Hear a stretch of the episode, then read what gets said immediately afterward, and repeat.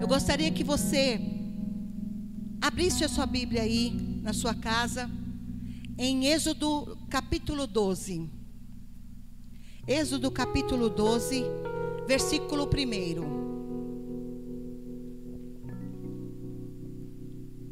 Amém? Que diz assim a palavra do Senhor. O Senhor disse a Moisés e a Arão no Egito: Este deverá ser o primeiro mês do ano para vocês. Digam a toda a comunidade de Israel que no décimo dia deste mês, todo homem deverá separar um cordeiro ou um cabrito para a sua família ou um para cada casa. Se uma família for pequena demais para um animal inteiro, deve dividi-lo com seu vizinho mais próximo, conforme o número de pessoas e conforme o que cada um puder comer. O animal escolhido será macho de um ano, sem defeito, e pode ser cordeiro ou cabrito. Guardem-no até o décimo quarto dia do mês quando toda a comunidade de Israel irá sacrificá-lo ao pôr do sol. Passem então um pouco do sangue nas laterais e nas vigas superiores das portas da, das casas, nas quais vocês comerão o animal. Naquela mesma noite, comerão a carne assada no fogo, com ervas amargas e pão sem fermento. Não comam a carne crua, nem cozida em água, mas assada no fogo. Cabeça, pernas e vísceras. Não deixe sobrar nada até pela manhã. Caso isso aconteça, queime o que restar. Ao comerem, estejam prontos para sair, cinto no lugar, sandálias nos pés e cajado na mão. Comam apressadamente. Esta é a Páscoa do Senhor. Você pode dizer comigo? Esta é a Páscoa do Senhor. Obrigada, Senhor, pela leitura da tua palavra. A tua palavra que nos alimenta, a tua palavra que nos liberta, a tua palavra que nos ensina e que nos revela quem tu és, Senhor. Obrigada, Senhor, porque eu sei que tu és a nossa Páscoa Tu és a nossa esperança. Tu és a nossa passagem, Senhor, de uma vida de pecado para uma vida de santidade, para uma vida de morte, para uma vida de vida eterna contigo, Senhor. Obrigada, Pai, por essa oportunidade de nós estarmos aqui ministrando a tua palavra, Senhor, louvando o teu nome. Que o Senhor entre em cada lar neste momento, Senhor, e tome a vida de cada um dessas famílias, Senhor. E, Senhor, guarde e proteja de todo o mal, Senhor, porque esta é a promessa, esta é herança dos filhos de Deus. Aleluia. Amém. Amém. Que passagem tremenda. Essa passagem que fala aqui sobre a instituição da primeira Páscoa que deu, que foi o próprio Senhor que instituiu. É num tempo aonde o povo de Israel estava cativo no Egito. Já fazia mais de 400 anos que eles estavam cativos no Egito. E o Senhor disse: Levanta Moisés como um libertador do seu povo. E ali o Senhor diz a Moisés que ele vai enviar pragas ao Egito. E ele envia dez pragas. Não vou dar muita ênfase, mas eu quero dar ênfase a essa última praga, que é a décima praga, que é a morte de todos os primogênitos do Egito, desde o filho de Faraó até o filho do servo, da serva, até os, os, os, os primeiros é, filhotes dos animais. Todos iriam morrer era a última praga.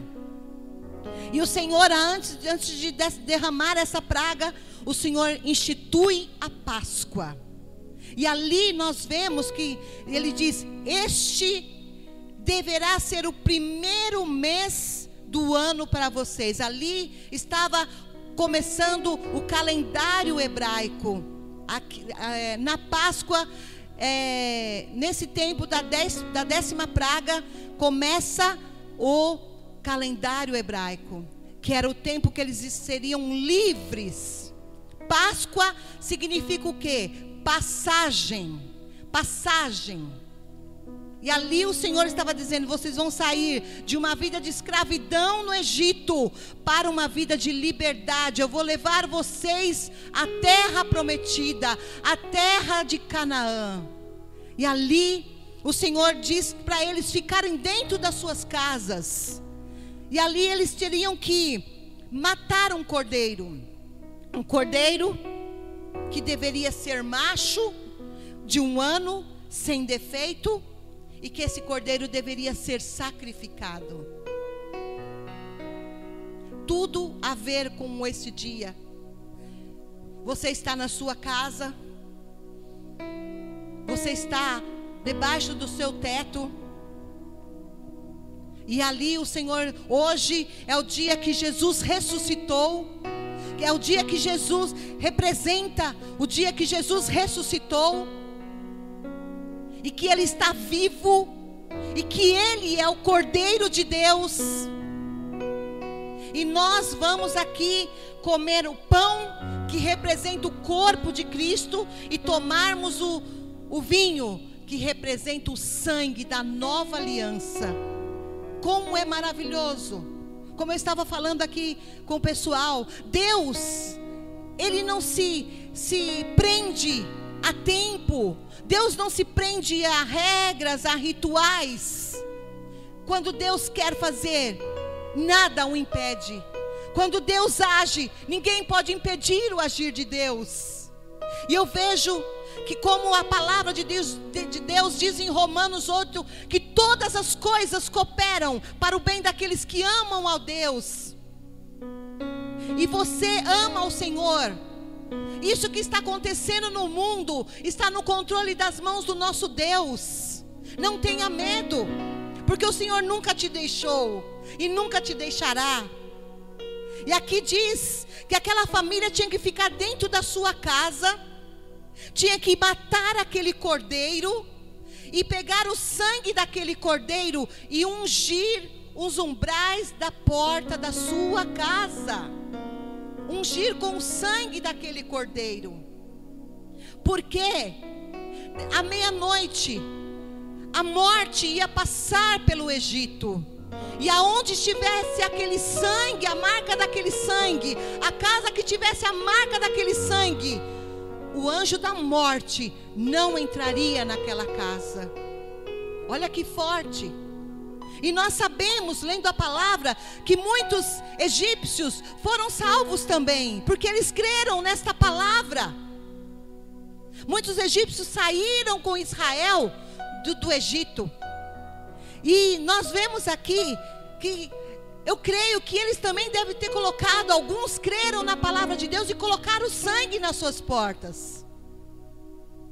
E ali, quando o anjo passasse e tivesse aquela marca, o anjo da morte não poderia matar aquele primogênito. Sabe? Como nós marcamos a nossa vida com o sangue? Você tem a marca de Jesus. Você tem a marca desse precioso sangue derramado lá na cruz. O dia que você recebeu Jesus, você foi circuncidado. Porque para fazer parte do povo de Deus precisava ser circuncidado. E hoje a circuncisão espiritual está no nosso coração. Quando você recebe a Cristo, você é marcado pelo esse sangue. Você é marcado e o anjo da morte não pode mais te tocar. O anjo da morte eterna não pode mais te tocar. Porque a morte não tem mais poder sobre a sua vida, porque você tem a marca do sangue do Cordeiro de Deus que tira o pecado do mundo. Aleluia! Eu tenho essa marca, você tem essa marca do sangue do Cordeiro. Aleluia. Você pode glorificar a Deus. O seu sangue deveria ser passado nos umbrais da porta. E depois eles deveriam comer esse cordeiro. Eles deveriam comer aquele cordeiro com ervas amargas. O que significa erva amarga? Era para eles lembrarem de todo o sofrimento que eles tiveram no Egito. Quando eles fossem celebrar a Páscoa, porque todo ano eles teriam que fazer essa festa. Era uma ordem de Deus. E eles tinham que comer o cordeiro assado, comer ervas amargas, que lembrariam o sofrimento, e pão sem fermento, que era para eles não levar os costumes do Egito, para eles não levar a idolatria do Egito, mas que eles fossem livres. Aleluia. E eles tinham que preparar, comer essa Páscoa de uma maneira diz assim: estejam prontos para sair. Eles tinham que estar com o cinto no lugar, com as sandálias no pé, cajados na mão e comer apressadamente. Aí diz: esta é a Páscoa do Senhor. Esta é a Páscoa que o Senhor instituiu. O que a Páscoa do Senhor tem a ver com Jesus? Você pode dizer comigo? Tudo tudo. Hoje nós vemos que a Páscoa significa chocolate, significa coelhinho da Páscoa, significa tantas coisas. E eu amo chocolate. Mas eu vejo quanto o inimigo quer que nós percamos a essência da Páscoa. Jesus é a Páscoa do Senhor. Jesus é a nossa Páscoa. É a nossa Páscoa. Jesus é a nossa passagem. Jesus é a nossa proteção.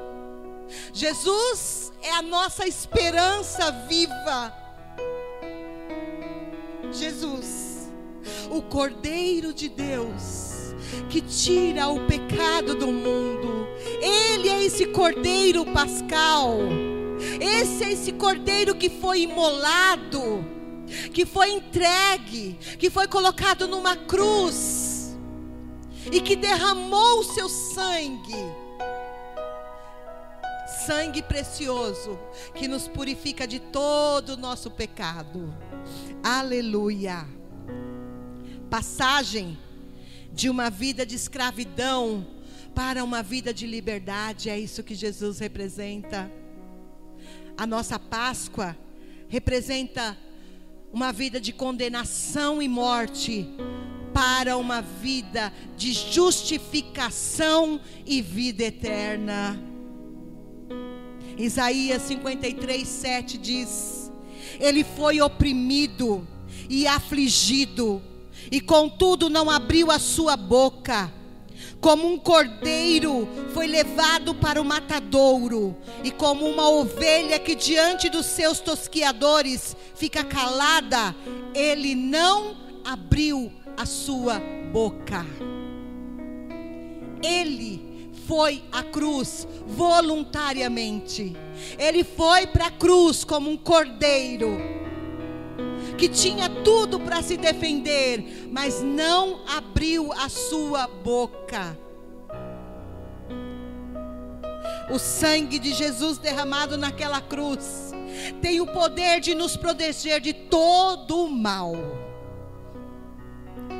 Então eu pergunto: o que estamos fazendo com a nossa Páscoa?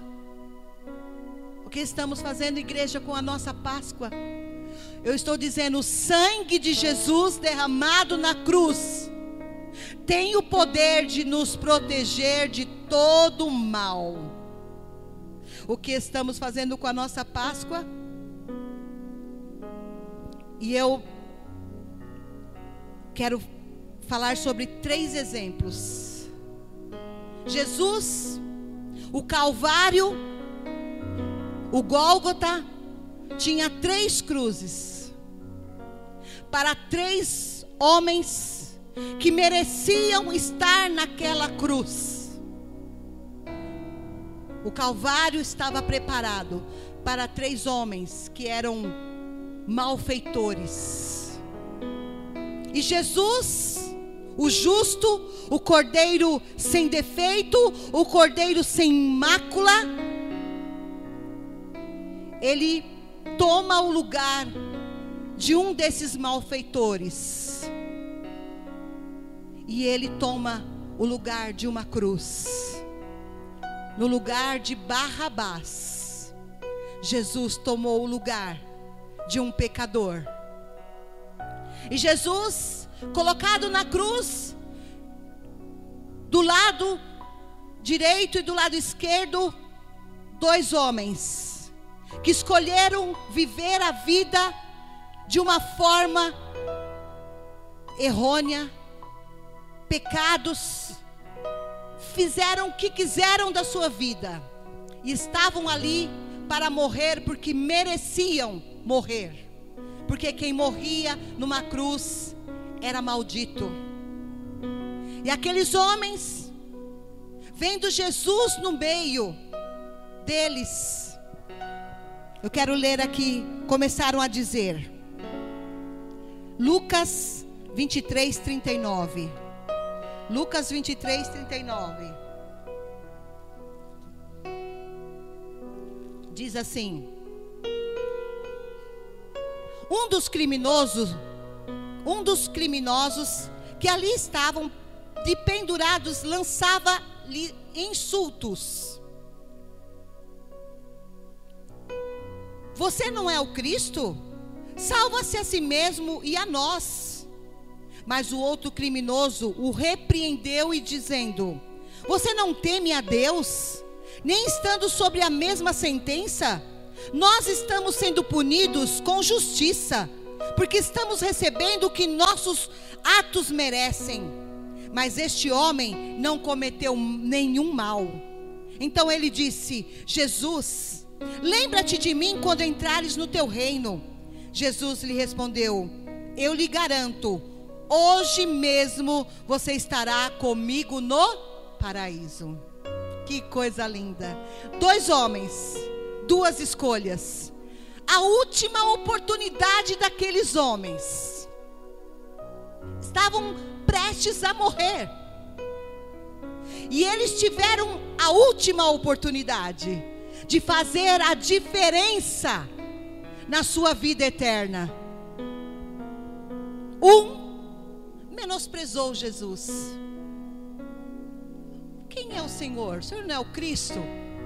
Salva a gente, salva o Senhor também. Começou a insultar Jesus. E o outro disse: o outro reconhece que merecia estar ali na cruz. Ele merecia, mas Jesus não merecia. O outro não se achou digno de ser salvo. Ele não disse assim, Senhor, me leva contigo para o teu reino. Não. Ele disse: Lembra-te, Senhor, eu não mereço nada. Eu estou aqui porque eu mereço sofrer. Mas o Senhor não. Mas se o Senhor puder, o Senhor só pode, pode lembrar de mim pode lembrar de mim? Qual é a sua escolha? Esses dois homens representam a humanidade hoje. Quantas pessoas acusam Deus de tudo isso que está acontecendo? Ué, não é Deus? Deus não é bom? Por que, que existe o mal? Deus não é bom? Por que, que criança está sofrendo? Deus não é bom? Por que, que Ele não acaba com esse, com esse vírus? Mas outros diz: Senhor, Tu és bom, Tu és poderoso, o Senhor pode todas as coisas, e o Senhor pode salvar a minha vida. Irmãos, essas é duas escolhas a última escolha da vida desses homens fizeram toda a diferença. Aquele rapaz que reconheceu o seu pecado, ele recebeu de Jesus uma, uma, uma frase, uma das sete frases que Jesus falou na cruz. Hoje mesmo estarás comigo no paraíso. É isso que o Senhor quer salvar a humanidade. E ali nós vemos esses dois homens que Jesus amou os dois.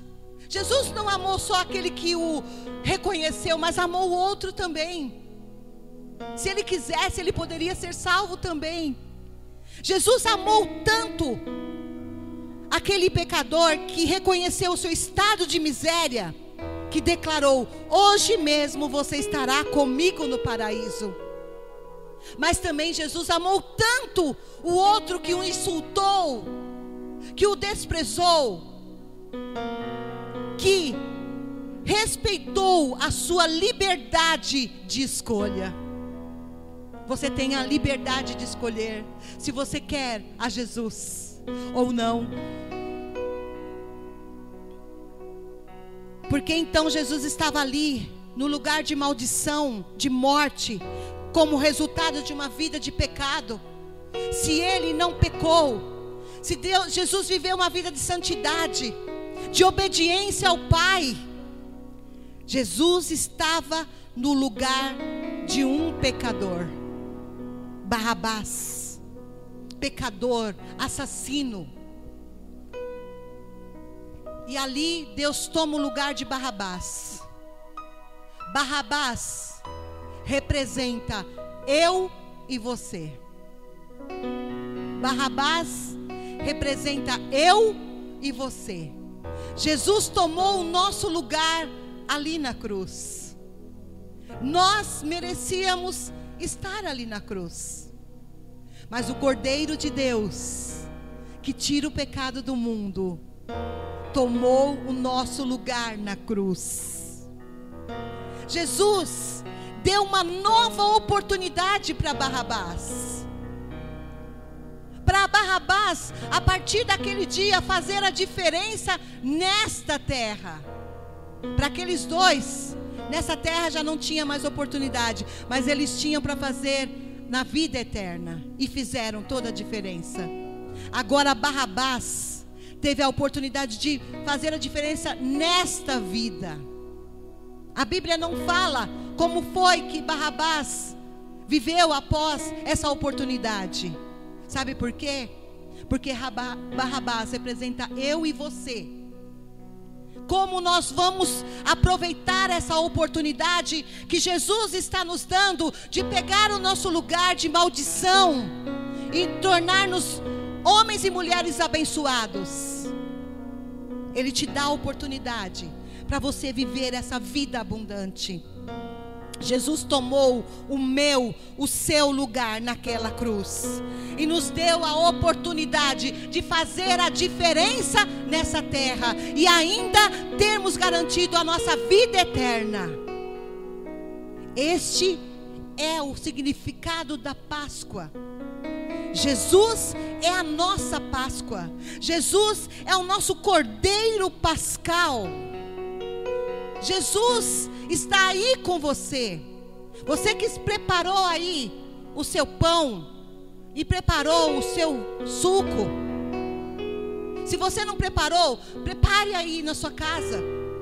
Porque nós vamos agora participar desse momento tão sublime. Como aquele povo de Israel ali naquela noite comeram o pão sem fermento comeram as ervas amargas e comeram o cordeiro.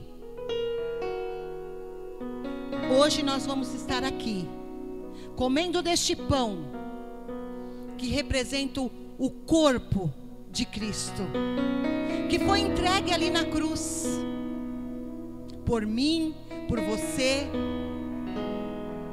por Barrabás e por todos aqueles por toda a humanidade.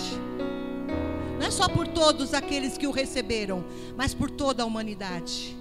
Porque enquanto há vida, há esperança. Você tem a oportunidade hoje de receber Jesus como seu Salvador.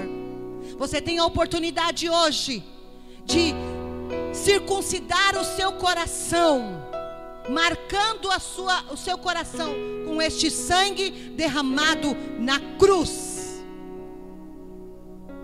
Hoje não mais uma circuncidação do corpo, mas do seu interior.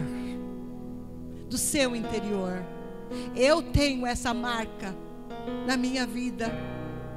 Você tem essa marca na sua vida? Essa marca garante que nós não vamos morrer a morte eterna nós não vamos.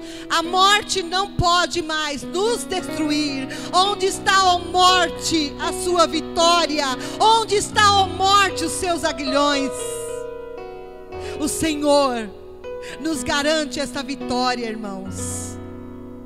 Para você ter garantido na sua vida a vida eterna, como aquele criminoso ali diz: Senhor, lembra-te de mim quando entrares no teu reino.